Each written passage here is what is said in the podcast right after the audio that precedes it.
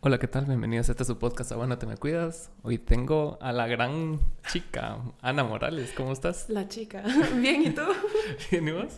Bien, aquí emocionada, emocionada, contenta. ¿Ya habías estado en podcast? Sí. ¿Sí? un par, ajá. Ahí te he visto activa en tu, bastante activa en tus redes. Sí, siento que ha sido como sin querer esto de que se ha ido como subiendo la cantidad de personas que han estado como activas en mis redes, pero está bien bonito, la verdad, bien interesante todo esto. ¿Es reciente?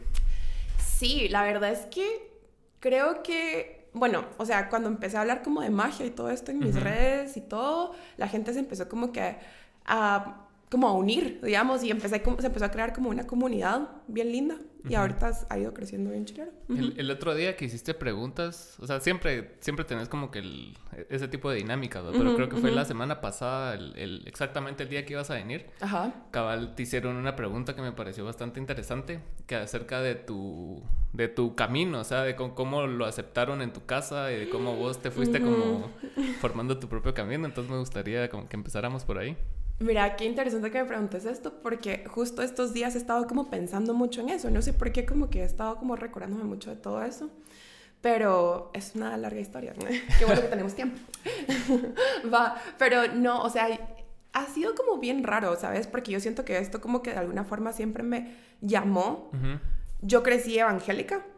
En mi casa, sí, o sea, evangélicos, evangélicos, ¿me entendés? O sea, sí con algunos como o sea, tampoco así súper cuadrados, pero sí evangélicos, ¿me entendés? Y toda la vida a mí me dijeron que estas cosas como la magia, el tarot, em, eran del diablo. Claro.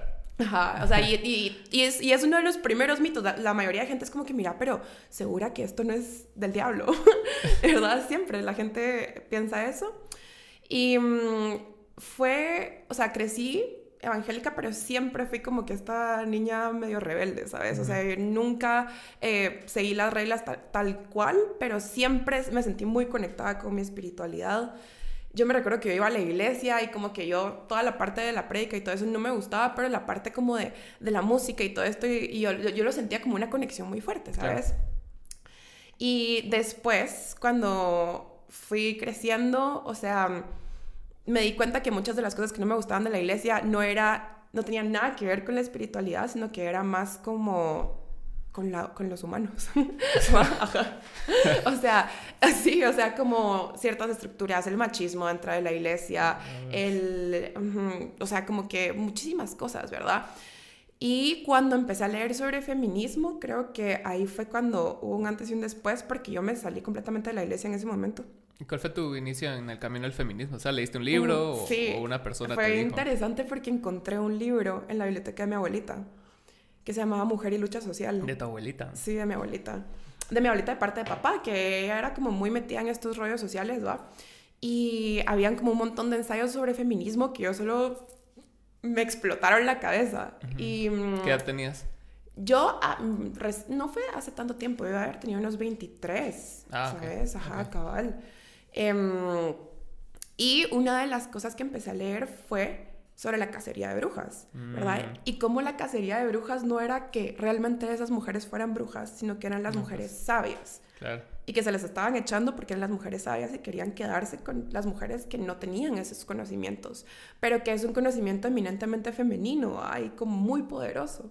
Y yo dije, aquí hay algo que me están escondiendo y no es porque sea satánico ni del diablo, sino porque hay algo que muy poderoso, ¿verdad? Sí, es que lo más fácil es descartar las cosas como bueno o malo. Ajá. Y más con la religión que, que, lograron modelar eso a que te creyera realmente que eso era lo bueno y absolutamente la verdad y que cualquier otro en contra de eso es malo, entonces te con el coco wash que te hacen es así como que no, eso es malo y es del diablo, entonces vos automáticamente no, yo no quiero ser del team diablo. Total, del team diablo, total. Y cabal, como que eso ha sido una de las cosas que yo me he empezado como que a quitar de la mente, como que dejar de decir esto es bueno, esto es malo. No, qué te funciona y qué no te funciona, ¿sabes? Exacto. Y qué funciona eh, en tu entorno también, ¿verdad? Pero la cosa es que así, pero en ese momento yo me peleé completamente con la espiritualidad cuando empecé con esto, o sea, yo, pero siempre sentí como que me hacía falta, ¿sabes? Eh, y me recuerdo que fue como, pasaron varias cosas en ese año, fue el 2018, que yo empecé como a, a recibir como como llamados, siento yo, ¿sabes? Mi amiga Dani, ella tenía esta como página de, de cosméticos naturales que se llamaba Abracadabra y ella le ponía intenciones y le ponía cristales a los, a los, a los eh, cosméticos y me, me, me, dijo que si quería hacerlos con ella. Yo dije, pero yo no sé nada de esto, entonces me metí a investigar. Y así como que empezaron a pasar varias cosas, ¿sabes? Hasta que llegó un día que yo fui a un conversatorio de um, feminismo, anarquía y punk, que fue en la... Cool. estuvo bien chile, la verdad, que fue en la zona 1, en la casona. Y, y habían fanzines y encontré uno que decía hierbas para curar la tristeza. Y yo así como, ¿qué es esto, verdad? Cuando lo, y lo compré y cuando lo, lo abrí, era una chica eh, indígena mexicana explicando cómo cuando ella le dio una de las depresiones más grandes de su vida, su mamá la curó a puras limpias. Nice. Ajá, y yo dije, ¿por qué, todo, porque esto me está llamando tanto en este momento, sabes? Y así fue como me empecé a meter y me di cuenta que había un camino de sanación ahí, que es por la razón en la que yo me metí, que estaba en un momento muy oscuro de mi vida y que esto podía como que ayudarme yo a sanar. ¿Y cuál fue tu punto de, inflexión? Que decís que estabas en un punto oscuro de tu vida, o sea, que vos dijiste, o sea, ya estoy en, como, no sé si en el fondo, pero por lo menos estoy en un lugar donde no quiero estar y, te apareció ese libro y vos dijiste, aquí es, o solo fue como que por partes. Fíjate que, fue, este año específico, el 2018, en el que sentí que mm, estaban pasando muchísimas cosas duras en mi vida, o sea, me estaba como que mis relaciones con todo era bien tóxico, ¿sabes? Y mm, yo me sentía todo el tiempo como con una nube negra encima, ¿verdad? Horrible. Qué feo. Ajá. Y me recuerdo que mi amiga de sí me dijo, mira, hazte una limpia ¿verdad? O sea, yo siento que te están pasando muchas cosas malas una tras otra, hazte una limpia, ¿verdad? Y así como, ¿qué es esto? ¿Cómo vas a creer? ¿Qué me estás hablando, verdad? Pero eh, así, como, así fue como empecé como a investigar y entonces me, me llegó ese mensaje de la DESI, ese, ese fanzine que te digo, mi amiga Dani, entonces como que me empezó a jalar, ¿sabes? Yo hasta siento que fue sin querer, o sea, que como que de la nada, cuando sentí, ese era mi camino, ¿sabes? Y sí, yo, yo, siento que también trayendo un poco el tema de la religión, o sea, muchas veces como somos chiquitos y solo nos dictan qué hacer y qué no hacer, entonces es más fácil seguir como esas cosas, Pero sí siento yo que en cierto punto de tu vida vos tenés que también tener la capacidad de determinar si realmente eso te va a funcionar o no, y está bien si no te funciona. Total. Y cabal en un, en un curso que yo recibí, que me quedó muy grabado, es que eh, esta chica Gaby Miranda, que, que, por cierto da un curso de feminismo que es increíble, eh, ella dijo, cuando, cuando crecemos, nosotros no aprendemos, o sea, nosotros nos adoctrinan, ¿me entendés? O sea, porque te, tú preguntas por qué Dios está en el cielo y te dicen, porque así es. ¿Pero por qué? Porque así es, ¿me entendés? O sea, nunca hay una razón, no estás aprendiendo, solo estás como recibiendo y copiando. Entonces toca irse saliendo de eso. Sí, cabal. Y también en la, en la, forma como te enseñan la historia, lo de Cristóbal Colón, de que descubrieron América y de que, o sea, y de que todo está así como que bien, bien hacia una sola dirección, toda la narrativa de lo que te cuentan. Es así como que, ah, mira, esto es así, esto es así, esto es así, pero nunca le dan prioridad a, a cosas importantes como la espiritualidad que decís vos. Realmente la espiritualidad no es solo enseñarte a creer en en Dios o no. Y total, y yo creo que varias personas de nuestra generación le pasó eso que me pasó, les pasó eso que me pasó a mí de te peleaste con la iglesia y ya cero espiritualidad, ¿verdad?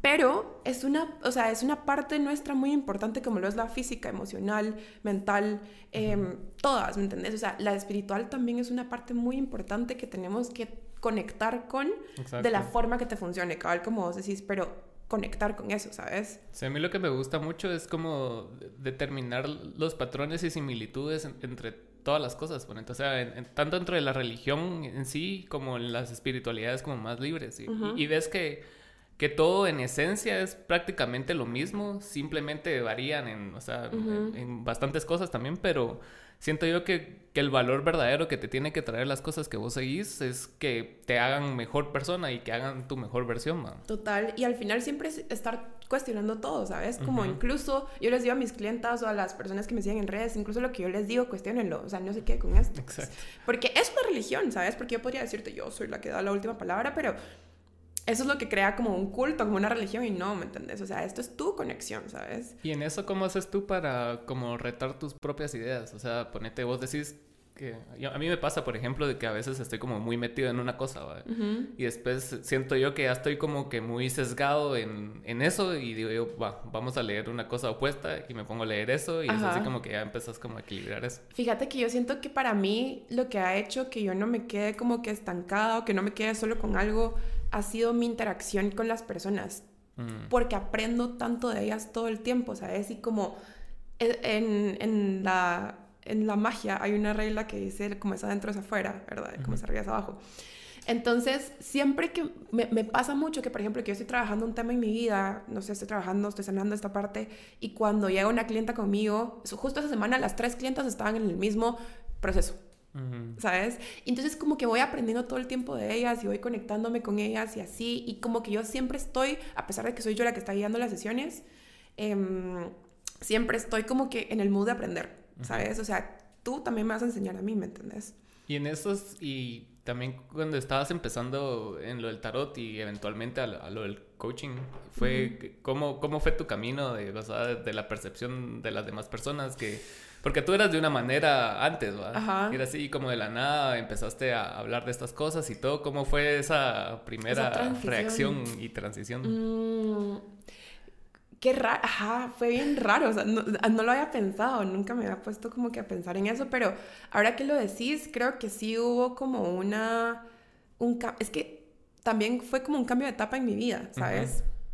Entonces yo cambié muchos círculos, había cerrado la U, em, había, me había ido a la casa de mi mamá, entonces como que yo tenía como que este montón de páginas en blanco que se fueron llenando con personas nuevas, con, y con experiencias nuevas y cosas así que definitivamente, por ejemplo, para mis papás fue re difícil, pues. O sea, ajá, mis papás se asustaron, pues. O sea, yo, yo empecé a practicar todavía viviendo con mi mamá y yo metía mi altar, o sea, tenía una cajita que era mi altar, ajá, con mis candelitos y así lo metía abajo de la, de la cama para que ella no se diera cuenta.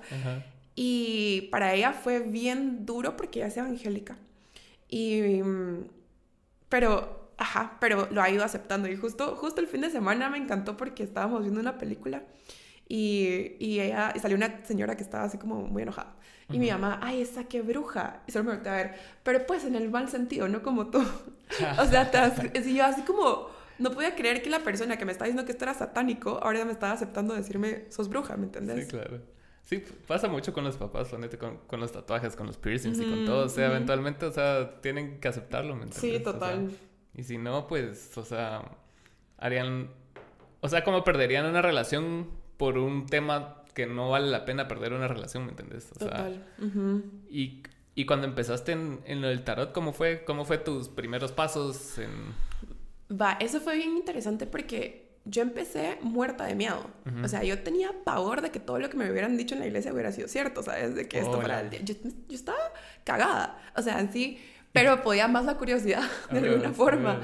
Eh, también fue porque como que yo empecé estos procesos de sanación sin darme cuenta, ¿sabes? O sea, empecé a buscar, yo siempre he sido como bien DIY, siempre, o sea, me gusta hacer como mis propias cosas y todo, y empecé a buscar como mi propia forma de sanar ciertas cosas que sentía que no me estaban funcionando en ese momento, y una de esas creo que fue el tarot, y yo me recuerdo que la primera vez que tuve contacto con eso fue un video de YouTube, lo vi cinco minutos y lo paré y dije, ay no, tengo mucho miedo, ajá, ajá, tengo mucho miedo, y poco a poco Em, como que me fui abriendo más, compré un péndulo, empecé a usarlo, empecé a usar como más herramientas así, me di cuenta, esto no es malo, solo hay que saber usarlo, ¿verdad? Y después me compré mi primer mazo y todavía lo uso en mis sesiones a la fecha. ¿Así? ¿Ah, sí, sí, lo amo, me encanta, es bien fuerte.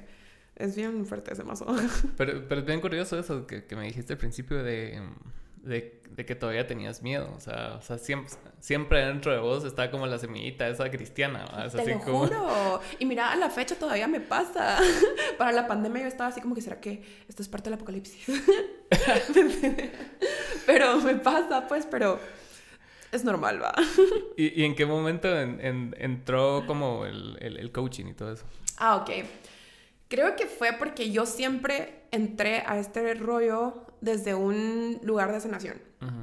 Como que desde, esta es mi meta con esto, no es ni obtener poder, ni sacar chisme, ni nada, o sea, que, que se puede usar para muchísimas formas, ¿va?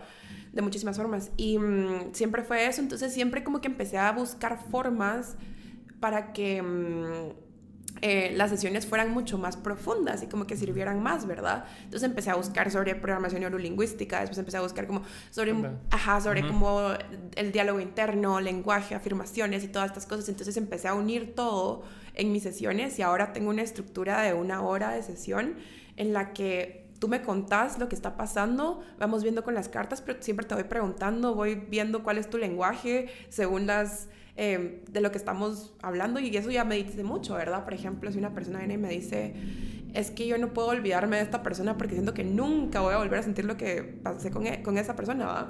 Ahí ya, ya, detecté como que algo en el lenguaje que podemos ir cambiando y que me va a ir saliendo en las cartas y que después vamos a ir hablando de eso. Es que sí es bien importante el lenguaje, ¿va? O sea, porque todo, todo significa algo, hasta, hasta lo que no decís y, y y la forma en que te tropezas al decirlo incluso, o sea, muchas veces es así como que, ah, no, es que el otro día estaba con mi mamá y quería decir tu novia. Entonces ahí como que te da una cancha voz así como para decir así. Ajá, exacto, cabal. Y, mi, y parte del coaching que yo hago es como ir cambiando ese diálogo interno, por ejemplo, como cuando empiezo a notar como mucha exigencia porque, ah, es que yo ya salí a la U, ya debería tener trabajo, ya debería hacer esto, ya debería haberme casado, debería, debería. Cuando escucho esto, inmediatamente como que vamos en la sesión cambiándolo y yo le digo, mira, es cierto que deberías, es cierto que es completamente cierto, ¿verdad? Y la gente se empieza a dar cuenta que no, entonces lo podemos empezar a cambiar por podría, ¿sabes? Entonces podemos ir cambiando como que este diálogo interno. Es que el diálogo interno es todo, ¿no? O sea, es, la forma en que vos te hablas a vos mismo y de cómo te tratas. Muchas veces las personas se tratan bastante mal, ¿va? Y de ahí viene cómo percibís tu realidad, ¿sabes?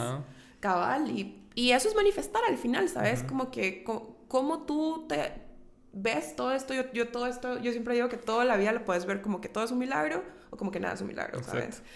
Y mm, cuando ves todo como que es un milagro, te das cuenta que todo te puede beneficiar pero es, simple percepción, ¿sabes? Exacto. No es que las cosas cambien afuera. O sea, van a ir cambiando según cómo tú te vas moviendo, pero eso viene desde adentro, ¿ah? Como esa fuerza adentro. De, de, hecho, hay una... No sé si viste ese documental de Netflix donde está mm, la historia de Dios que lo mm, narra Morgan em, Freeman. Morgan Freeman, no lo he visto, pero sí, ajá. Ahí cuentan una historia de eso, cabal, de que o, lo ves todo como un milagro o, nada es un milagro y cuentan la historia de dos hermanos que estaban, que trabajaban limpiando ventanas de esos que, puta, que en los mega edificios, Y de la nada esa cosa se cayó y se murió uno de los dos y el otro está vivo, ¿va?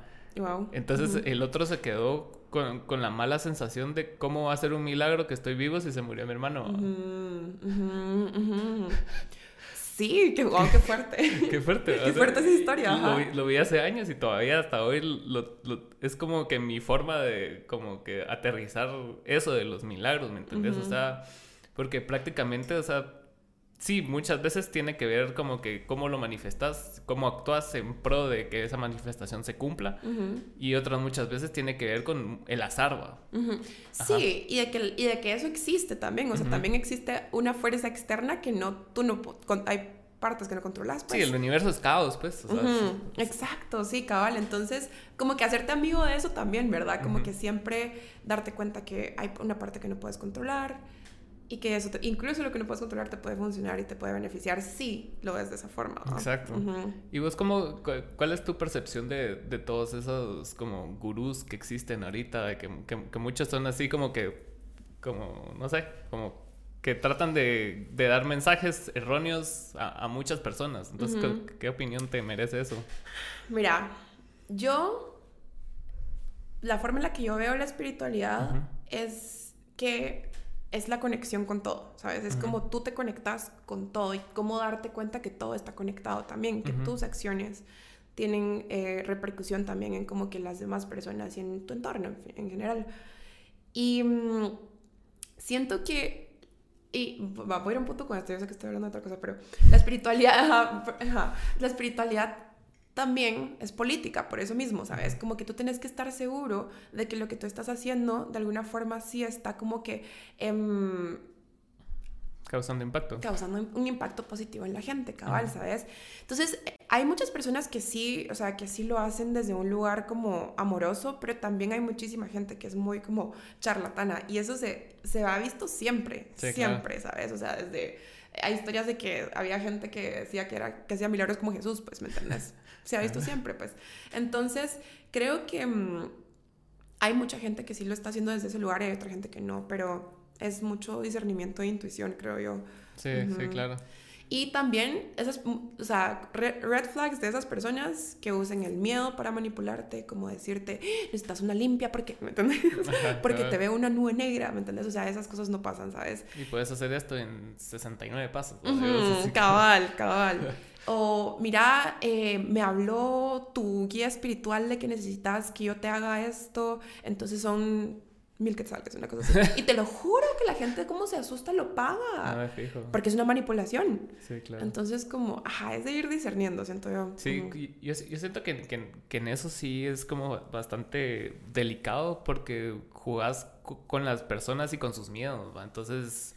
En, en, el caso de los charlatanes, pues es así como que, mira, vos no, o sea, si querés que te vaya bien en la vida, y como que te empiezan a decir cosas, y de las 20 cosas que te dijeron, tal vez 10 sí eran ciertas porque son tan así vagos que a huevos que van a acertar en algo. Cabal, cabal. Y vos te preocupás y después así como, no, hombre, sí le tengo que dar mi dinero a este, o sea. Cabal. Tiene todo el sentido. Cabal. Y de hecho yo leí, estaba leyendo un libro de una señora santera increíble que ella eh, eh, estaba contando que una señora, una chava llegó con ella porque le, le dijeron que ella necesitaba hacerse una limpieza y que tenía que pagar como 7 mil dólares para que mataran un caballo como sacrificio. No. Y que ella ya los había pagado.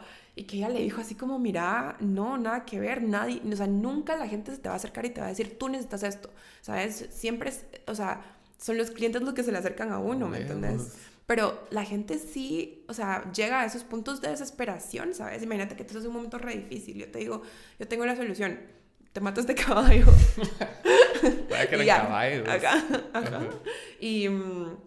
Hoy, hoy, escuché una historia bien, bien culera, la verdad, de, de, un chavo en Inglaterra que, que, supuestamente hizo un pacto con el diablo. o sea, y, y, que el diablo le dijo que tenía que matar a siete mujeres cada mes para ganarse la lotería. Solo mató a dos. O sea, pero mató dos, ¿me entendés? ¿Qué? Ajá. Y, y lo tuvieron que meter preso a huevos. y, y, después es así como que él dijo eso, entonces toda la madre así como, no, hombre, este sí no está, Mira, no, está bien. Pues. Qué interesante. ¿Tú has visto la serie Lucifer? No, pero he visto como Va, bastante Hay un episodio de... de esa serie donde como que Lucifer, él como que ayuda a la policía, ¿verdad? O sea, es bien chistosa la serie, la verdad. Pero bueno, él ayuda a la policía y se dan cuenta que hay como una serie de matanzas por, por unas personas satánicas. Y él así cada vez que, o sea, cada vez que entra a los lugares donde están las misas negras y todo esto, él está así como, esto no soy yo, ¿sabes? O sea, esto no es por mí, ¿me entiendes? Eso es por ustedes, o sea, no me echen la culpa a mí. Y precisamente en el tarot hay una carta que es la carta del diablo, que yo siempre les digo a mis clientas que es eso, ¿sabes? Es como ese chivo expiatorio, que tú le quieres echar la culpa al diablo de lo que tú estás haciendo. A huevos. ¿Sabes? De lo que tú tenés en tu, en tu poder. A huevos. Pero aceptar que tenés el poder es salirte del rol de víctima. Y requiere un vergo de huevos. Sí, y yo siento que ese es el éxito de la, de la religión y, y, y, en sí de ese pensamiento de, de, bueno y malo, de que te extrae a vos de la culpa de las cosas que vos haces buenas y malas. Uh -huh. O sea, tanto lo bueno es mérito tuyo como lo malo es cagada tuya, pues, uh -huh. y tenés que aceptarlo y decir, o sea, sí la cagué, o sea, ¿qué puedo hacer a uh -huh. partir de aquí, va? Uh -huh. No, no, ah, no, es que fue el diablo. Fue el diablo. cabal, cabal. Sí. Qué fuerte. Pero fuerte. incluso, o sea, e incluso cabal, una de las cosas que yo hago con mis clientes es, va, ya te diste cuenta que esto estuvo bajo tu poder, ¿verdad? Va, ahora quitémoste la culpa y pongámoslo como lo ves desde la responsabilidad. Porque la culpa siempre va a traer como un autocastigo. Y de hecho la culpa es muy de, de la religión, ¿sabes? Uh -huh. Porque lo que te hace es como que se, hacerte sentir culpable todo el tiempo, estarte autocastigando todo el tiempo y estar requiriendo ir, ¿me entendés? Uh -huh. A este guía espiritual, a esta pastora, a este no sé qué, ¿me entendés? Sí, es cierto. Totalmente. Que no necesitas, pues, o sea, obviamente, eventualmente las guianzas pueden venir de, de, de un lugar externo, pero no significa que solo así pueda ser, ¿sabes? Exacto. Y, y sí, o sea, y aunque busques guías, o sea, al final el que hace el trabajo sos vos. O sea, si vas con un pastor, con un sacerdote, con un terapeuta, con un psicólogo, un psiquiatra, uh -huh. o sea, ellos simplemente son herramientas de algo. Obviamente tienen conocimientos, uh -huh. los psiquiatras y los psicólogos. Así. Uh -huh. y, y pues, y, y tienen herramientas como para decirte más o menos dónde la estás cagando sin decirte así, mira, la estás cagando, pero por lo menos hacen que vos llegues a la realización de eso, pero a, la larga es trabajo tuyo, pues. Sí, total, y, puedes tú ir con la, no sé, el mejor terapeuta, coach, lo que sea, pero si tú estás cerrado, no te va a servir, pues. O sea, Totalmente. Y, que, me ha pasado, que han llegado personas que están como... Eh, yo por eso nunca, casi nunca acepto como que me digan como, mira, necesito una sesión hoy, me urge yo nunca las acepto, ¿sabes? Porque me he dado cuenta que cuando la gente está así, ellos quieren un quick fix, ¿sabes? Como que quieren como que fuera panadol, les digo yo. Entonces yo siempre les digo como que va, me, me depositas y eh, agendamos para la otra semana, ¿sabes? Y la gente se queda como que así y, y, siempre me pasa que me dicen, mira, qué bueno que tú no me, que no me recibiste ese día porque ese día yo estaba tan nerviosa, tan estresada que yo solo quería que me lo quitaras de alguna forma. Y ahorita que ya pasó y que ya le bajé, ya puedo abrirme a como que ver cuál es la raíz de esto, ¿sabes? Sí, y sí. Qué, qué buen método ese, la verdad. Sí. Porque muchas veces estás en medio del problema y no tenés la capacidad de, de, ver realmente cuáles son las alternativas, sino que solo estás metido ahí. Estás como en todo este torbellino de emociones que simplemente estás buscando huir de eso. Hay que, no va a pasar, ¿sabes? Esto, o sea, ningún proceso de sanación, ni siquiera, ni, ni, ni, tampoco físico, es de un día para el otro, pues, ¿sabes? Y también esas preguntas que te hicieron con respecto a tu físico también me gustaron mucho, de, de, de la depilación y, y, de muchas cosas que, que vos decidiste dejar de hacer porque, o sea, simplemente eran como imposiciones que, que, de la nada, que, que, solo existen, ¿me entendés? O y sea, que para mí no tenía nada de lógica. Y no tienen lógica realmente, o sea, simplemente es algo de que si quieres hacerlo, si no quieres no lo hagas y ya. Total. Sí, eso ha sido, es que mira, yo creo que por mucho tiempo, eh, cuando yo empecé como que con estas cosas, porque de alguna forma como que yo digo, yo, yo, yo iba aquí de la nada, me salí como del caos hasta acá, ¿me entendés? No sé, mi mamá dirá, yo quería que fuera cristiana y así me salió bruja. yo quería que fuera pastora. Ajá, acaba, líder, sierva. Pero la cosa es que eh, siento que al principio lo hice desde un lugar mucho de rebeldía, ¿sabes? Como de, como de, como de confrontación a la sociedad, ¿sabes? Como de me pela, yo voy a hacer lo que quiera y soy bruja y soy feminista y soy, no sé, ¿me entiendes? Todo esto y peluda y así, ¿verdad? me pela. Pero después poco a poco me fui dando cuenta que igual como que ir en contra del sistema, o sea, es muy doloroso. Es muy doloroso, ¿verdad? O sea, siempre estás en constante pugna, en constante eh, como que defensa, ¿sabes? Te desgasta, ¿no? Súper desgastante. Entonces empecé, y Louise Hay, que es una de mis autoras favoritas, dice, yo no estoy en contra de nada, yo estoy a favor de todo lo que me hace bien. Y entonces empecé como que a verlo desde ese lugar y yo dije, bueno, o sea, siempre me he rasurado las piernas porque es, es el, el como la regla social, digamos, ¿verdad? Pero siempre para mí ha sido re incómodo, no me gusta. Y por el otro lado, también es incómodo tener las piernas sin rasurar, porque obviamente la gente se te queda viendo raro, pero también para mí es más cómodo y siento que esto sí lo hago por mí, ¿sabes? Sí, claro. El otro lo hacía por la demás gente, entonces, ajá. Ha sido como un proceso. Siento que ahorita mm, ya lo puedo decir desde un lugar como mucho más sano, ya no es como que yo voy a brincar. Ajá, cabal, cabal, exacto.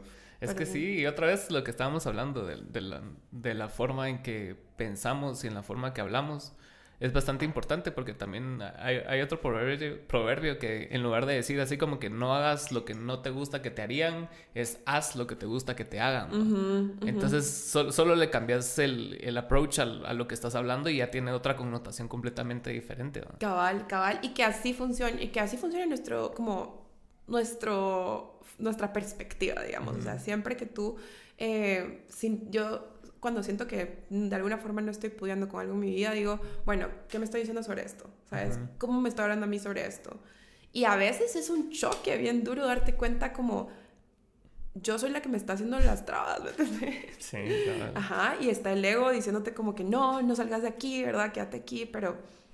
Y en eso, ¿cómo, cómo, cómo batallas con, con el ego de ponerte? Porque estás en, eh, estás en una posición donde te buscan a vos para, para sanar, para, etcétera, para ser mejores. Entonces, ¿cómo, ¿cómo vos podés controlar ese ego de, de, no ser así como que, ay, yo soy la matrona salvadora de todas? Ajá. Eh, es difícil. Sí, es es difícil. sí, porque llega momentos en que me a cacho a mí misma, así Sí. como, uh, sí, ¿verdad? Ajá, y después, y pero de alguna forma siempre hay algo que me regresa, ¿sabes? Y creo que me, no me funciona ser eso, ¿sabes? No me funciona como eh, ser esa persona que se las lleva de esto y esto y esto, porque ah, para mí lo que quiero lograr es que mi clienta o que las personas que me están viendo en redes sientan, ¿sabes? Como que, que, hay un, que hay un cambio, no sé, ¿sabes? Entonces, cuando yo lo hago, si yo lo hago desde este otro lugar, como que yo sé más que ustedes, no sé qué, o sea, no estoy llamando a la gente que quiero, no voy a estar como conectando desde un lugar que quiero, em, no voy a estar teniendo como que un resultado tan profundo como el, que, como el que tengo cuando no conecto desde ahí. Pero pasa, pues, o sea, y al final cuando uno actúa desde ese lugar es porque tiene miedo. Sí. ¿ah? O sea, siempre. Sí, Entonces- tenés como que tus defensas bien arriba, ¿va? así como que, porque- ah, yo soy la mejor y, y, y todo, todo es una amenaza siempre, ¿va? Ujú, cabal. Entonces, imagínate, si yo me pongo a verlo como una amenaza, que mi cliente me diga, no entendí qué me dijiste con esa carta, así ¿Me como, entiendes? ah, Ajá, ajá, ¿y vos quién sos? ajá. Sí, ¿te imaginas? en vez de venir y decirle, va, vamos a volver a verlo, ¿me entendés? Y le deja de servir la sesión, entonces. Sí, porque ya, ya, ya, ya tu forma de afrontarlo sería como que más... No, no sé, como, como, como, como que más de choque y la otra persona está como en un... Ajá. En algo más vulnerable, entonces sería así como que hasta ofensivo, ¿no? O Sí, sea, cabal, cabal. Sí, entonces, mm, o sea, es difícil a veces no entrar desde ese lugar, pero, pero es bien importante como identificarlo, siento yo. ¿Y vos sentís que hubo como un, un auge ahorita con, con las brujas y con el tarot y con la astrología y con todo ese rollo? Sí, fíjate que yo siento que sí, pero hace poco leí un libro que se llamaba Revolutionary Witchcraft em, y esta chava decía que, que, o sea, lo que pasa es que cuando algo empieza como que a... mm, como que a como un movimiento social, digamos, empieza a tomar como auge, eh, lo que hace el sistema como backlash inmediatamente es ponerle un price tag, ¿me entendés? Entonces, ¿qué pasa? Venís tú y, mm, no sé, empezás como que un movimiento social sobre, va, por ejemplo, las mujeres y la magia y la conexión con todo esto. Entonces, ¿qué hace el sistema? Viene y empieza a vender tazas con eso, ¿me entendés? Ujú. Entonces, o sea, no es que sea como culpa de la Mara que se esté volviendo comercial y que esto, sino que simplemente así es como que el- la respuesta del sistema a estas cosas que van saliendo. Lo importante es discernir, ¿sabes? ¿Qué es lo real? O sea, para tú conectar con tu espiritualidad no necesitas tener como este montón de mazos de cartas y no sé cuántas cosas y cristales y todas esas cosas que te hacen querer ver en Instagram, ¿me entendés? No necesitas eso, ¿va? Es que sí que he pisado. Yo, yo me acuerdo que, creo- no sé si fue este año, pero vi un análisis de la película de Parasite. Ujú. Que la película es bien fuerte, o sea, en cuanto a su crítica social. Y, y este chavo, el quien estaba haciendo el análisis, o sea, sí como que le dio, o sea, le gustaba la película, entonces como que habló muy bien de la película. Pero, o sea, mencionó de, de cómo la industria, de cómo el capitalismo en general viene y absorbe una crítica y la vuelve a su favor. Entonces, haciendo referencia a cuando le dieron el Oscar. Y cabal, hoy, hoy, hoy también vi una noticia acerca de los eh, eh, Squid Games. Ajá. De que también es otra crítica social y, y ahorita están vendiendo en Amazon los trajes de... Exacto.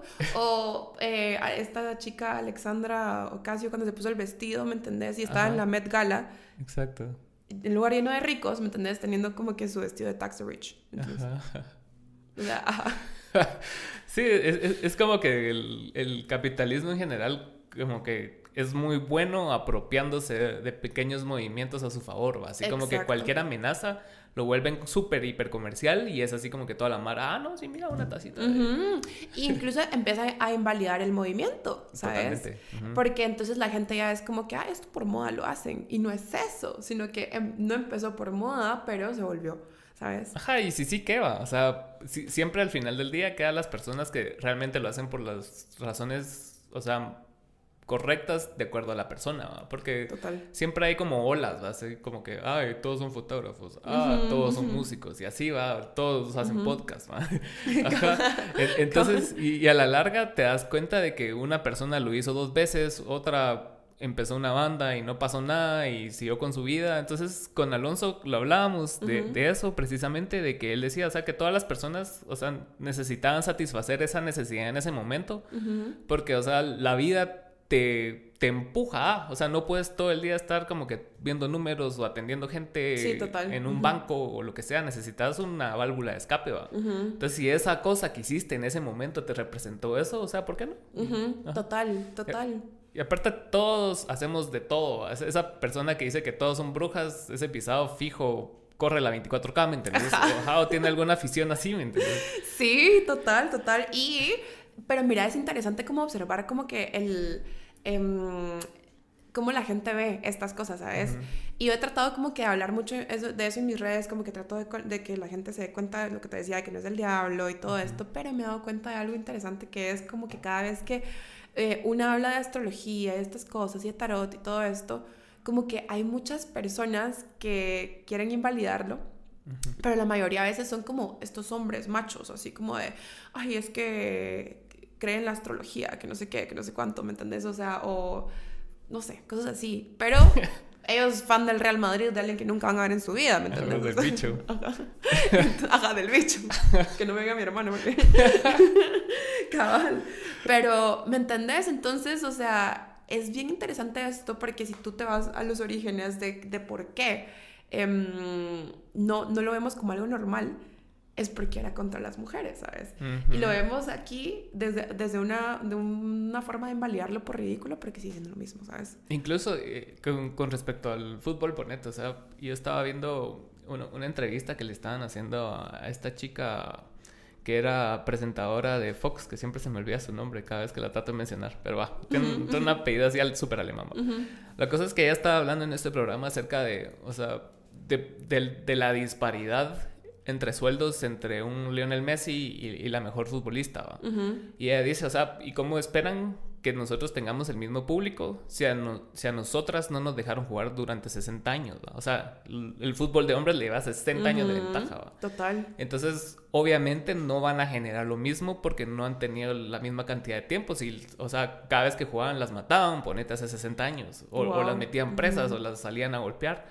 Entonces o sea, siempre, siempre la historia se ha encargado de invalidar a, la mujer, güey. Total, total. Y entonces, ¿qué toca al final? Como que, ay, o sea, en serio, conectar con lo que te hace bien, siento yo. O sea, y mm, yo como mujer te digo que como que he pasado por ese proceso de enojarme, de mm, vivir todo el tiempo como que enojada con el sistema y que era lo que, lo que hablábamos y que después empecé como que a darme cuenta que no me funcionaba yo puedo decir con fe de que la justicia está en la sanación, ¿sabes? O sea, al final, cuando tú vivís tu vida, digamos, enojada por el sistema, triste, asustada y todo esto, siempre estás viendo como víctima del sistema de todas formas. Pues. Entonces, ¿cuál es la mayor rebeldía en este sentido? Amarte a ti misma, ¿verdad? Conectar con eso, sanar, ¿va? Y, y no permitir que el sistema te haga vivir infeliz, pues. ¿Cómo haces cuando todo, todo ese ruido te llega? Porque supongo que ha de ser,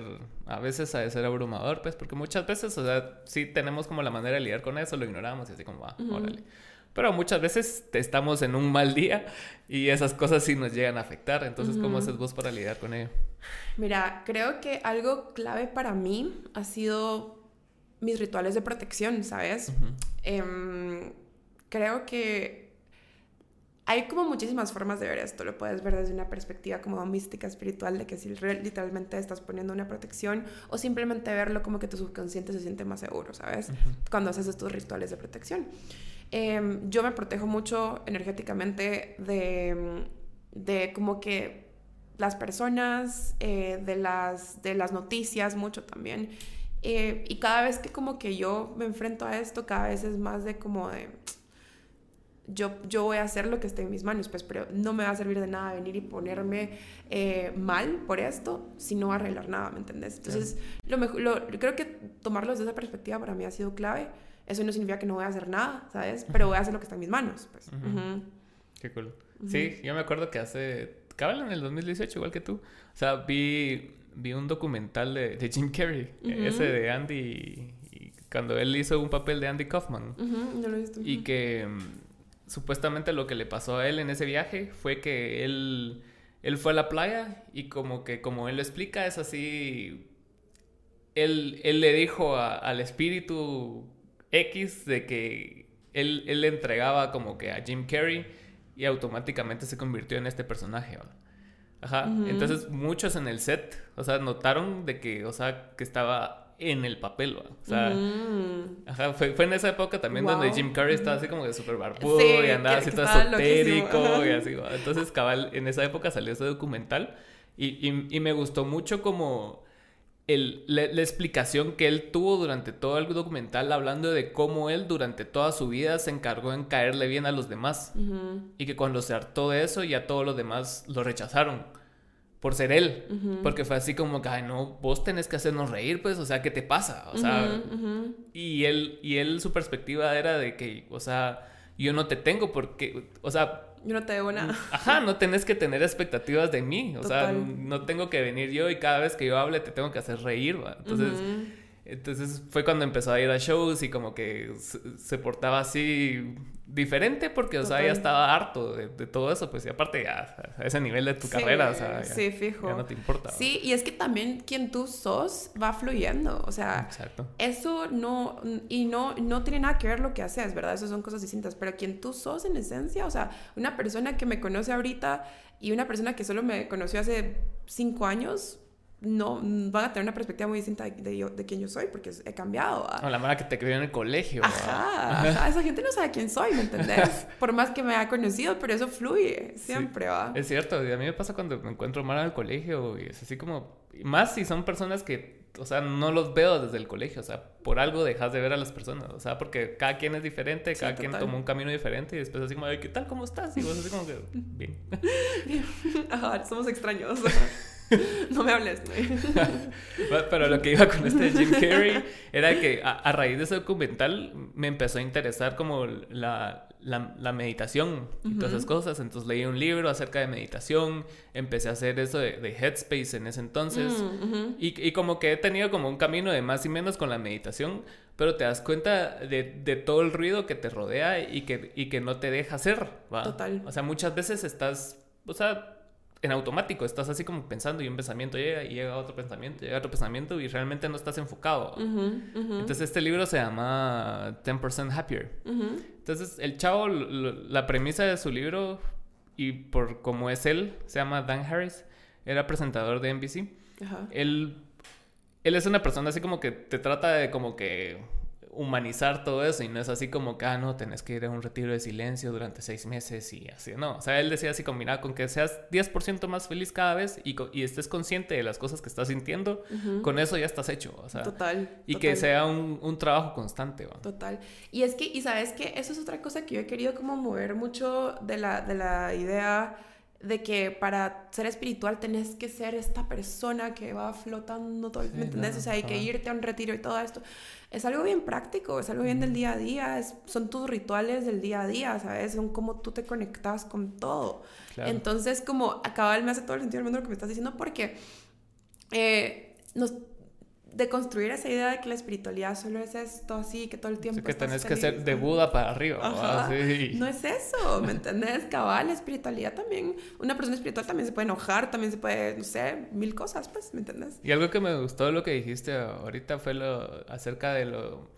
de cómo la Mara, que usualmente hombres, así.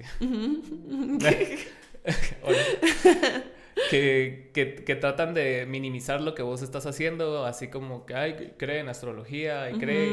Y yo muchas veces he, caído en eso también, pero después lo, lo, lo contextualizas en, en, en, otras cosas, pues, o sea, en, la religión, en, en, el Real Madrid o, en lo que sea, y, y, todo a la larga es un pensamiento mágico que a vos te funciona. Total. Y es que así es, ¿me entendés? Así es con todo. Incluso los rituales Em, hay una corriente que se llama magia del caos que habla... leído, es increíble, Pero ellos casi no, o sea, casi no conectan con entidades o con algo externo. Todo es contigo, contigo mismo y cómo tú estás programando tu subconsciente todo el tiempo y así, ¿verdad? Y este símbolo para mí puede significar protección y como ya se lo mete a mi subconsciente cada vez que lo veo y me siento segura, ¿me entendés? Entonces a veces funciona así, ¿sabes? Y... Mm, y si te funciona. Ajá. What works for you, ¿me entiendes? O sea. Exacto. Incluso en, en, en, los programas de 12 pasos, o sea, te dice que, el, que, tu, que tu ser superior no habla de Dios, ¿va? Total. Sino que habla de esa entidad de que, de que para vos es como tu ancla, ¿va? Entonces, si para vos tu ser superior es una taza, y tu taza es tu tótem de vida, es así como que, y te va a funcionar a tu sobriedad, ¿va? Entonces, enfócate en eso, pues. Total, total. Y enfócate en vos, obviamente. Y eso es, cabal, cabal, y eso estaba pensando, no sé por qué yo también hace un rato estaba pensando en los programas de 12 pasos, mira, porque es una de las formas en las que yo he encontrado cómo es necesaria la espiritualidad, ¿sabes? O sea, yo, yo, nunca he hecho un programa de 12 pasos, pero he leído mucho sobre eso, em, de que lo tocan mucho como que en temas espirituales, porque cuando tú sentís que tú no estás pudiendo solo, siempre puedes recurrir a algo, algo externo superior, ¿sabes? Claro y que es importante, ¿sabes? Tener como eso, como decís tú, aunque sea la taza, pues, o sea, pero sí, pero sí tener como que esa confianza de que no estás solo, pues. Sí, yo me, acuerdo que a los inicios, cuando, cuando yo empecé en, programas de 12 pasos, creo que fue, no sé si fue antes de ir a la rehabilitación o después, no me acuerdo.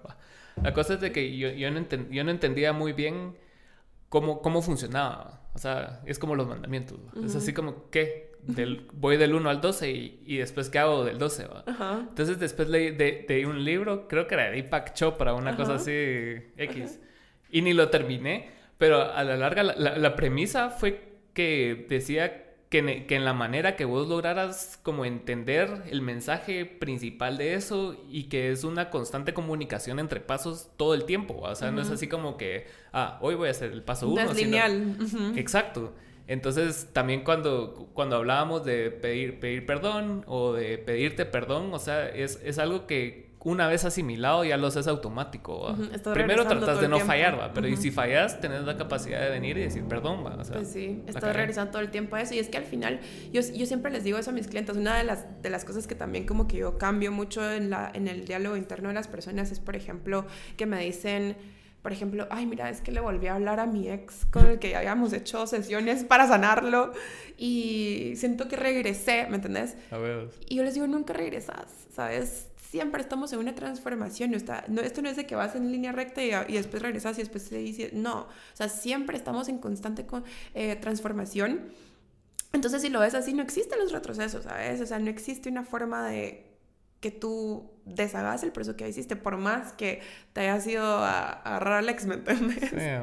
o sea, aún así, cabal, como decís tú, podemos ser amorosos con nosotros mismos y decir, ah, incluso esto me, está mostrando algo, pues. Sí, y en todo lo que hacemos, o sea, lo que realmente importa es que, que primero que te sirva a vos y que realmente que sea un, un constante mejora continua para vos, ¿va? O sea, que por, va, regresaste con el ex, pero de las 10 cosas que no te hacían bien, regresaste a una, entonces resolviste nueve. Total, total. y mi psicóloga siempre me dice, em, ¿cómo puedes saber que, estás como mejorando? O que, quitémosle la palabra mejorar, como que estás eh, acercándote más a lo que tú quieres sentir. Es qué, qué tan seguido y qué tan intenso son los episodios de que pensás de que te duele o que algo así, ¿sabes? ¿Me entiendes? Y mientras más, espaciado y menos intenso sea, más estás sanando, ¿sabes?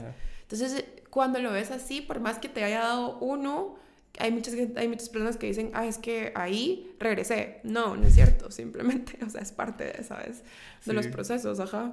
Y, y otra, eh, como regresando a lo del lenguaje, cabal, ahorita que estabas hablando, ah, decís mucho una y, y, diosas y cosas así, y, y, he, notado que es como bastante más común ahora, y me gusta que sea bastante más común, entonces que es, es, bastante importante como ya, ya empezar a mencionarte, ¿va? O sea, incluso cuando hablas de vos misma.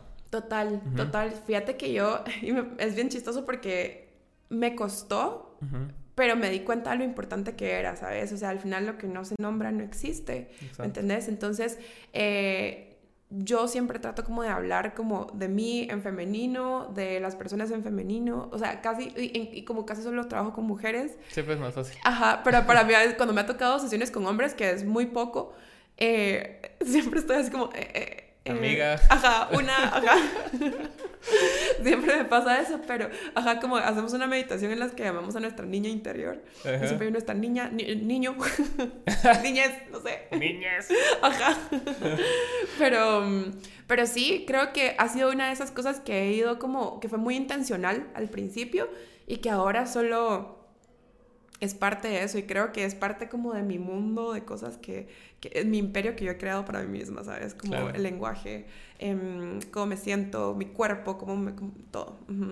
Y, y con, con, respecto a, lo, a, lo, a nuestra voz interior, o sea, yo estaba, te conté que estaba escuchando a mi astral y, a, y, a, Mika y, a toda esa madre. Y, algo que me gustó mucho, y, y, en otro capítulo de Se Regalan Dudas lo mencionaron también, acerca de, de, las narrativas internas y las externas. Y que muchas veces, o sea, nos ocupamos tanto de la narrativa externa que, que, la narrativa interna la dejamos a un lado y es como vos decís que era la que más nos daña, pues, o sea, a veces es así como que vos te decís, no, hombre, no seas estúpido, no, no haces eso. Y vos te quedas así como que si yo mismo me estoy haciendo daño, ¿cómo no voy a esperar que alguien más me haga daño? Total, yo siempre les digo como a mis clientes, les digo, va, hace caso, por ejemplo, em, tuve, una, tuve una clienta que ella eh, tuvo como una relación o sea, estuvo casada y que tuvo como eh, violencia dentro, de, dentro del matrimonio, ¿verdad? Ella sufrió violencia y fue víctima. Y cuando ella pensaba en, la, en ella misma de ese tiempo, ella decía, ay, es que qué bruta fui, qué bruta, ¿verdad? Y yo entonces, y, y, yo solo la escuchaba, ¿verdad? Y como que así, después solo le dije, va, tengo una pregunta, imagínate que yo soy tu mejor amiga y te cuento que estoy atravesando como que violencia y todo eso, ¿qué me, cómo, cómo me tratarías? Y ella te daría amor y que no sé qué. Y yo le dije, me dirías que qué bruta. Y ella así como, no. Y entonces ahí nos dimos cuenta que ahí había un patrón de culpa que no la dejaba soltar, ¿sabes? Ese, ese como, ese, eso, esa, esa, época de su vida. Sí, claro. Entonces, em, como nos hablamos sobre las cosas, es clave. Claro. para poder lograr y como que salir y como como nos hablamos sobre el pasado para poder desapegarnos de él, como nos hablamos sobre el futuro para poder alcanzar nuestras metas, ¿verdad? El presente para poder darnos sopas, ¿me entiendes? Sí, claro, sí, o sea, es bastante importante. ¿Y tú qué haces? Eh, o sea, ¿tenés como que algún hobby o algo así? Me mm. contaste que das clases y está sí, el o sea, y todo eso, o sea, ¿qué haces aparte de eso? Yo, bueno, la verdad es que es bien chistoso porque mucho de lo que hago en mi día es estar aprendiendo para aplicarlo después en mis mm. sesiones. Al final, pero también fíjate que yo, harta mi intención de vida es que yo soy una persona que se acompaña a sí misma y acompaña a las demás personas en procesos de sanación. Esa es mi intención de vida, esa es mi, mi, visión y misión, si lo quieres ver así. Entonces, todo lo que yo hago todo el tiempo está haciendo eso, ¿sabes? Así como ahorita sentada aquí hablando con vos, como escuchando un podcast, como leyendo un libro, pero casi como lo veo desde un lugar como que también me estoy acompañando a mí en esto, ¿sabes? También me va a servir a mí. Todo el tiempo estoy como, mi hermana me dice que ella, me, yo estoy lavando trastos y ella me mira viendo YouTube como que algún documental, escuchando un podcast, leyendo, ¿me entiendes? Siempre, siempre me mantengo así, pero me lo disfruto mucho, la verdad. ¿Y viste el documental de Walter Mercado? Ay, me encantó.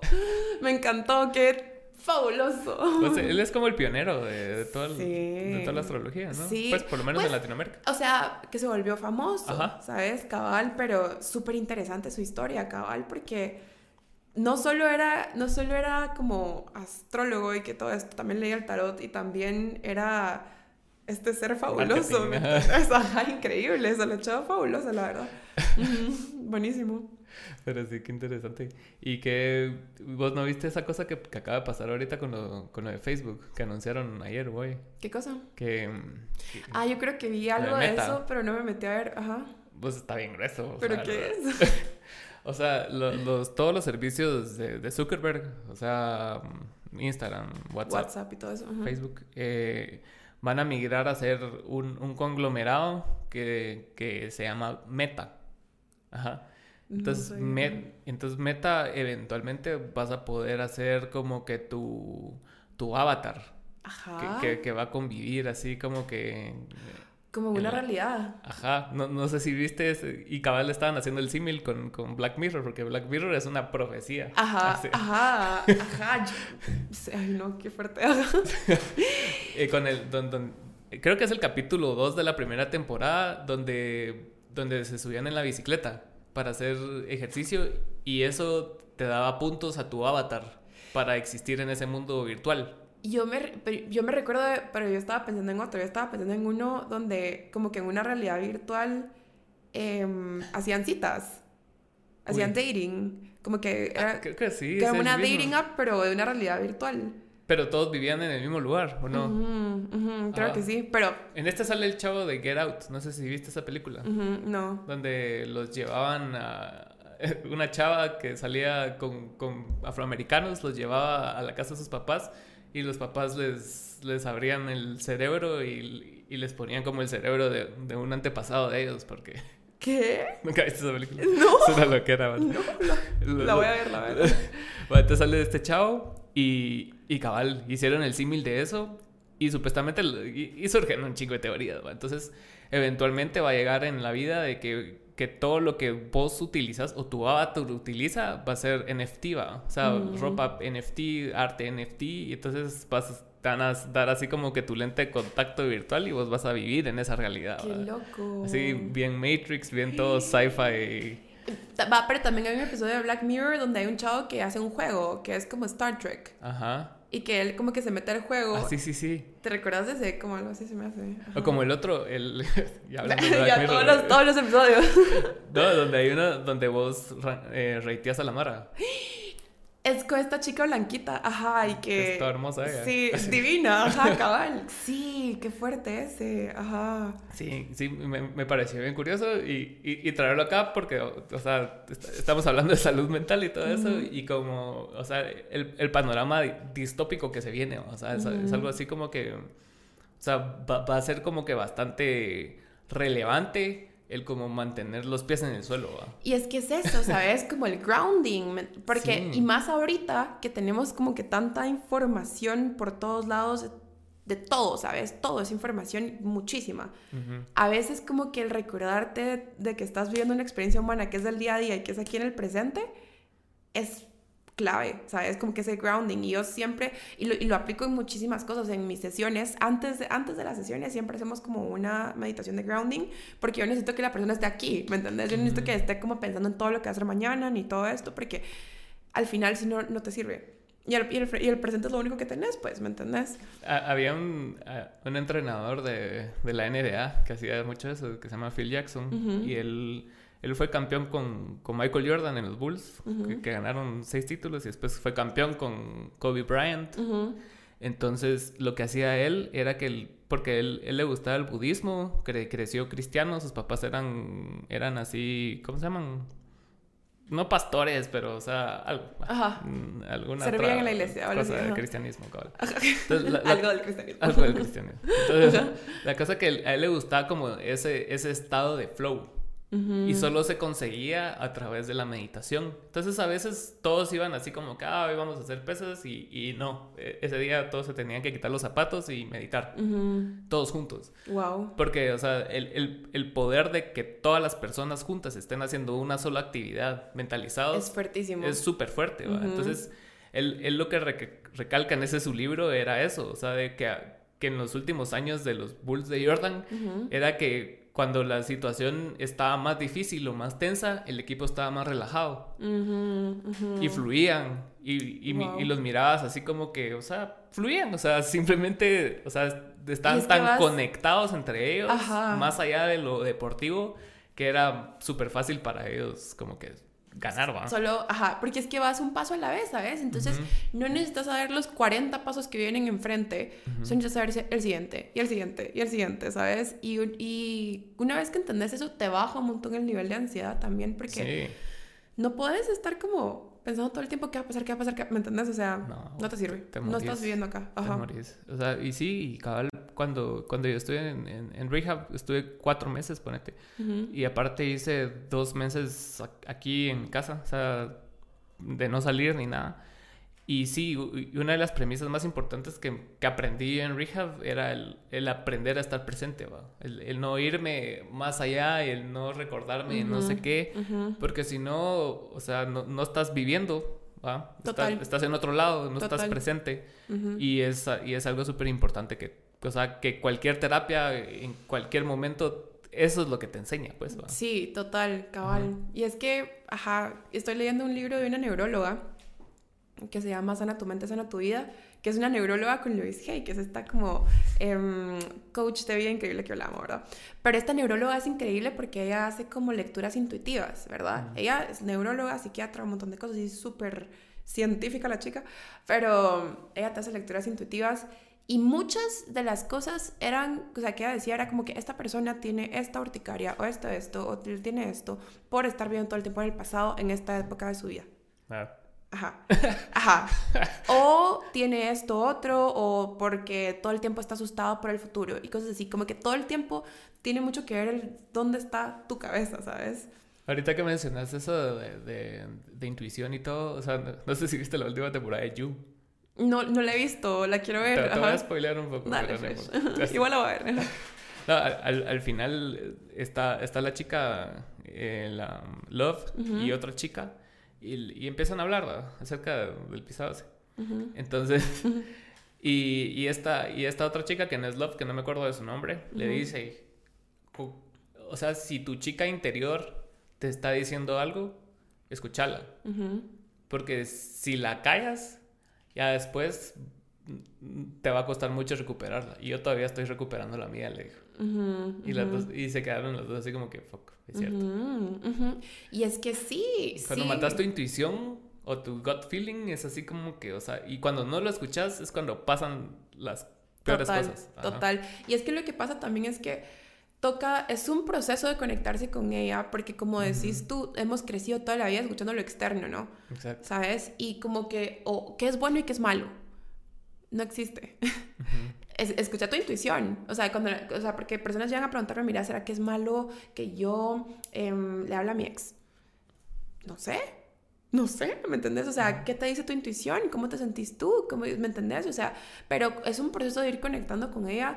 Eh, eh, hay una chica que dice, una chica, una youtuber espiritual que dice, la intuición susurra y la ansiedad te grita. Mm, cierto. Ajá, entonces... Eh, pero lo importante es discernir, ¿va? Siempre la, ansiedad, el miedo, el ego, nunca te van a dejar con un sentimiento de paz, ¿sabes? Siempre te van a dejar con un sentimiento de estrés o de como qué va a pasar o esto. La intuición siempre te deja como en, en este lugar de paz, pero sí toca bajar el volumen al ego, al miedo. Sí, bastante. Y, y, siento que es, es, bien difícil ahora porque todo, todas las redes sociales están basadas en eso, o sea, en ego, y en enojo y, en, y, en, todos tus sentimientos más primitivos. Entonces es que buscan reacciones constantemente, buscan enojarte. El miedo. Ajá, buscan darte miedo, entonces, o buscan que seas vanidoso, ¿va?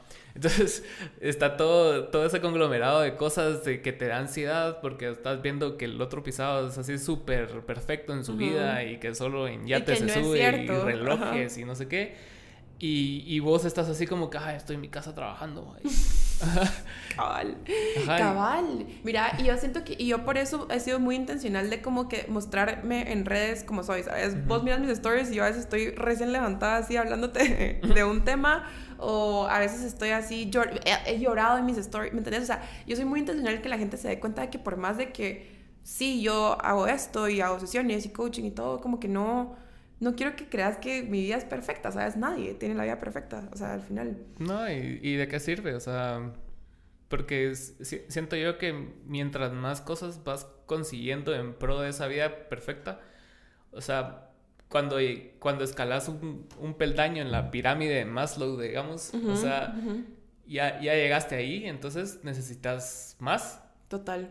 Y siempre es esa sensación de que no estás como que satisfecho con lo que tenés. O sea, digamos, conseguiste un millón de dólares, querés dos, querés tres, querés cuatro. Entonces, total, total. Entonces, es tener esa paz, ese como que vos decís grounding, ese anclaje de, de poder apreciar de todo el camino y todo el putero que te llevó llegar hasta ahí. ¿va? Y creo que para mí mi clave para el grounding ha sido el agradecimiento. O sea, es importante. El estar agradecida, o sea, solo por las por lo que sea, ¿me entiendes? Por mi gato, por no sé, por mi casa, por vivir con mi hermano. No sé, como por tantas cosas que me hacen sentir como que no me hace falta nada, pero que puedo soñar con algo. Claro. Es la diferencia de estar como, necesito más, necesito más, necesito más, ¿me entendés? O sea, yo no necesito nada. Yo todo, todas mis necesidades me las puedo suplir a mí misma, pero puedo, puedo querer, ¿me entendés? Puedo, puedo ponerme una meta, puedo ponerme un, no sé, un deseo, ¿me entendés? Que es muy distinto. Aquí había un sacerdote que le decían el, el Padre Eterno, porque se tardaba, puta, sus homilías eran de horas, man, era un podcast de él. Era la mera verga porque tenía como, y, como que ideas bien radicales y muchas veces chocaban con el catolicismo igual. A veces se quedaba así con que la verga, está bien que diga esto. Entonces, entre todas las cosas que decía, hubo una frase que me gustó cuando yo iba a misa, de que hablaba de que un mal agradecido es un mal nacido. Ajá. Ajá, era español, evidentemente. Ajá. wow. Ajá, por eso, o sea, que la persona que usualmente es mal agradecida, o sea, no es una buena persona, pues. Total. Ajá. Y es que, o sea, lo que pasa es que cuando no estás agradecido, sentís que todo el tiempo estás en modo de sobrevivencia, ¿sabes? ¿Y qué, es el modo de sobrevivencia? Número uno, estás asustadísimo. Número dos, estás necesitando más. Número tres, estás con, con mecanismos de defensa todo el tiempo, ¿sabes? Entonces, obviamente, una persona que está en sobrevivencia no va a venir y querer como eh, hacer algo bueno por vos, porque todo el tiempo está viendo que no le vayan a pasar nada malo, ¿sabes? Cuando estás en agradecimiento te das cuenta de que tienes muchísimas cosas que te pueden hacer sentir seguro y que no necesitas estar así, ¿sabes? Claro que, que, que, para, llegar a, para llegar a ese nivel tenés que tener ciertas cosas resueltas, o sea, también... Sí, sí, o sea, pero al final como que también, incluso cuando en ese proceso en el que resolves cosas, estar agradecido por incluso el proceso, ¿sabes? Yo les digo a mis clientes disfrutar de ese proceso, no... no eh, es bien normal escuchar esto de, ay, quisiera solo despertarme mañana y ya no estar pensando en esto, ya no tener este problema, ya no tener esto. Y yo les digo, no, disfrutate el proceso, decir que estás dispuesta a vivir este proceso, ¿sabes? Porque cuando, cuando, cuando lo empiezas a hacer así, número uno, empezar a conocerte cada uno de los pasos que vas dando. Y número dos, empezás como que a darte cuenta que sos mucho más afortunada de lo que, de lo que crees. Exacto. Que aparte el ser humano funciona de una manera de, de de ¿cómo se llama? De, de opuestos, O sea, para determinar que algo es negro tenés que saber que algo fue blanco, Entonces, ¿cómo vas a saber que estás bien si nunca estuviste mal? O viceversa, O sea, sabes que estás mal porque pensás que has estado mejor, Sí, total. Entonces, por, por, eso es tan difícil ser humano. porque, o sea, realmente no hay como un fin, no hay una meta. No, sos una máquina, ¿va? no es así como que no tenés un, un, fin preestablecido que vos tenés que servir, sino que simplemente vas y vas y vas descubriendo y vas aprendiendo, te vas dando verga, puta, te caíste, te levantas y vas otra vez. Y y son los contrastes lo que realmente hacen que los momentos sean buenos, ¿va? Incluso a veces tenés, pensás, ah, la puta, yo estaba re mal en el 2018, Y decís, y, ahora estoy mejor, ¿va? Pero no quiere decir que en esos tres años no hayas comido mierda también, Sí, cabal, que ha sido un proceso, total, sí, sí, cabal. Ay, te iba a hacer esto, se me olvidó. Pero en fin, sí, o sea, siento que Em, ah, esto, que la sanación, cabal, yo siempre les digo, mira, no tiene una meta, no va a llegar un día en el que vas a despertar y vas a decir, uh, ya estoy sana de todo, ¿verdad? O sea, no, no pasa, ¿sabes? Todo el tiempo estás en un constante como encontrar como cosas nuevas para ir sanando, pero podría sonar abrumador, pero también es recordarte de que vas a ir encontrando lo que te vaya a ir sirviendo en el camino, ¿sabes? Si ahorita a mí me sirve sanar mi relación con mi papá, yo lo voy a hacer y si en cinco años me sirve sanar mi relación con mi mamá, yo lo voy a hacer. No tengo que meterme a todo de un solo, ¿sabes? Puedo confiar en este proceso de que eventualmente va a ir llegando lo que voy a ir necesitando, ¿sabes? Exacto. Y también eh, amarrándolo a eso, también hay uno de los pasos de, de A que te dicen así de que, o sea, busca resarcir los errores pero solo si eso no causa más daño. Entonces, o sea, ponete, vos estabas mencionando así, sanar la, la, relación con los papás y todo, pero muchas veces lo más sano es ya no tener relación, o sea, llega un punto donde vos te das cuenta de que, o sea, esta persona realmente me está haciendo daño y decides así como Y está esta creencia de que sanar la relación con los papás es que vas a ser amiga de tus papás y que no, simplemente es... Perdonarlo, perdonarte. Y mira cómo te funciona relacionarte. Exacto. ¿Va? Sí, porque aunque sean nuestros papás, o sea, yo, yo a veces he tenido bastante choque con, con mi mamá al respecto, porque en el, en el sentido de que ponete, ella, ella es como que bien bien como, ¿cómo te lo explico? Como tiene un carácter bien fuerte, ¿va? Entonces, a veces no, no, tiene el mejor modo para pedir las cosas, ¿va? Entonces, yo a veces soy igual, ¿va? O sea, por puro aprendizaje, ¿va? Entonces, y, y, a, y, a, veces yo soy así y a ella le choca y me dice, no, respetame, que no sé. Y así como que, o sea, pero también vos tenés que respetar, ¿va? No, pero yo soy tu mamá, o sea, no tiene nada que ver, o sea, somos, es una relación entre dos personas, ¿va? Es Total. Así, como cuando yo si te falta el respeto a vos, vos no tenés que, o sea... Aguantarme. Aguantarlo, ¿me entendés? Ajá, no es así como, ah, porque salan. No, o sea, te vale verga, weón. Sí, cabal. Sí, cabal. Y es que el momento en el que venís y, y, tú, y tenés que mostrarle a tus papás como que ya esta es una relación de adultos, ¿me entiendes? O sea, esta ya es... Exacto. Estamos de tú a tú. Ese momento es duro, pero para mí fue mi mamá la que me lo dijo. Mi mamá me dijo así como, yo siento que ahora tú y yo somos amigas, ya no estamos en esta relación de así, yo ya te puedo contar mis cosas y ya tú me puedes contar las tuyas, ¿va? Con mi mamá, por ejemplo, mi papá es otra cosa, y uno va viendo, así como con las demás personas, cómo se relaciona. Exacto, tú no sos igual con tu hermana, como sos con tu hermano, como sos con tu pareja, o como sos con tus papás, o sea, cada Ana es diferente porque cada persona es diferente. Total. no quiere decir que no tengas personalidad o esencia, pero simplemente, o sea, cada persona te trae una parte diferente de vos. Total, total. Wow, sí. qué fuerte. pero, qué bueno que viniste. No sé si quieres agregar algo más. Mm, o hablar de un tema ahí que tengas escondido. no eh. sé. no sé. Yo creo que estoy. La verdad es que me gusta un montón como que estos espacios porque siento que. Em, hablar de estas cosas, de lo que yo hago, o sea, es mi pasión, ¿sabes? O sea, me encanta porque me gusta mucho como que, que la gente se dé cuenta que hay como otras vías para vivir ciertas cosas, la espiritualidad. Em, eh, hace poco estaba hablando cabal con un amigo y yo le estaba diciendo así como que, mira, es que cuando tú te sentís mal en el cuerpo, vas al doctor, ¿entendés? O vas a la nutricionista o vas a, no sé, a donde sea. Eh, cuando te sentís mal de, no sé, de la mente, vas al psiquiatra, al psicólogo, esto, pero cuando, cuando espiritualmente tenés como esto, ¿con quién vas, me entendés?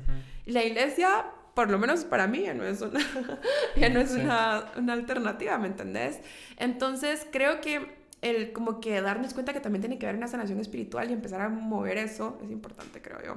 Y, y desmitificarlo, ¿verdad? O sea, no, no, Sí, yo, últimamente he estado viendo este, este podcast de leyendas legendarias, no sé si lo has visto. Ajá, ¿no? Pues, no, no, no, tiene nada que ver con salud mental ni nada, pero el chavo que, que, lleva la mesa, él, él, él, es satanista. Ajá, oh, wow. Le gusta, el, eh, o sea, le gusta la Wicca, le gusta el Ouija, le gusta todas esas cosas espirituales más alternativas. Y, y, a, raíz de verlo a él, y lo he visto en otros podcasts hablando ya específicamente de los temas que alegan, porque en este, porque en este podcast hablan mal, más de como que cosas paranormales, de asesinos en serie, de historias así fantásticas, Pero entre esas historias se han hablado de demonología, de la, ¿cómo se llama? La magia caos. Ajá. Ajá, de, de, las, de las hadas y todas esas cosas, Entonces, son, son cosas fantásticas, se podría decir pero, o sea, si, le, si lo desmitificas, lo entendés realmente y decís, o sea, puta, a huevos, o sea, ponete en la demonología, cuando mencionaste la carta, me, me resonó eso también, de que ponete toda la construcción que tenemos del diablo, o sea, fue creada para que creyéramos que es así, o sea, no, no era como que ah, sí, así fue siempre y era una cabrita, ¿no? o sea, eso fue algo que crearon así los romanos para que la Mara realmente se metiera en el pedo del cristianismo porque necesitaban saber que habían consecuencias si no creías en esa mierda.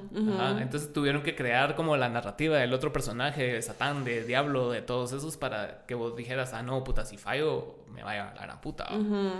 Entonces, una vez entendés todas esas cosas, vos decís, a huevos, o sea, puta, cualquier cosa que te funciona, lo que importa realmente es el, el valor y la sustancia que eso te da a vos.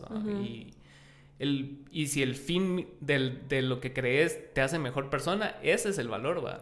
No ser mejor persona porque te van a castigar. Eso. Sino ser mejor persona, punto. Y, y, es que si lo haces de que te van a castigar, lo estás haciendo del miedo y no lo estás haciendo honestamente. Exacto. Ajá, cabal. Cabal. Ay, te iba a decir otra cosa y me olvidó. con era con esto que estabas hablando de de esto, pero bueno, va a regresar.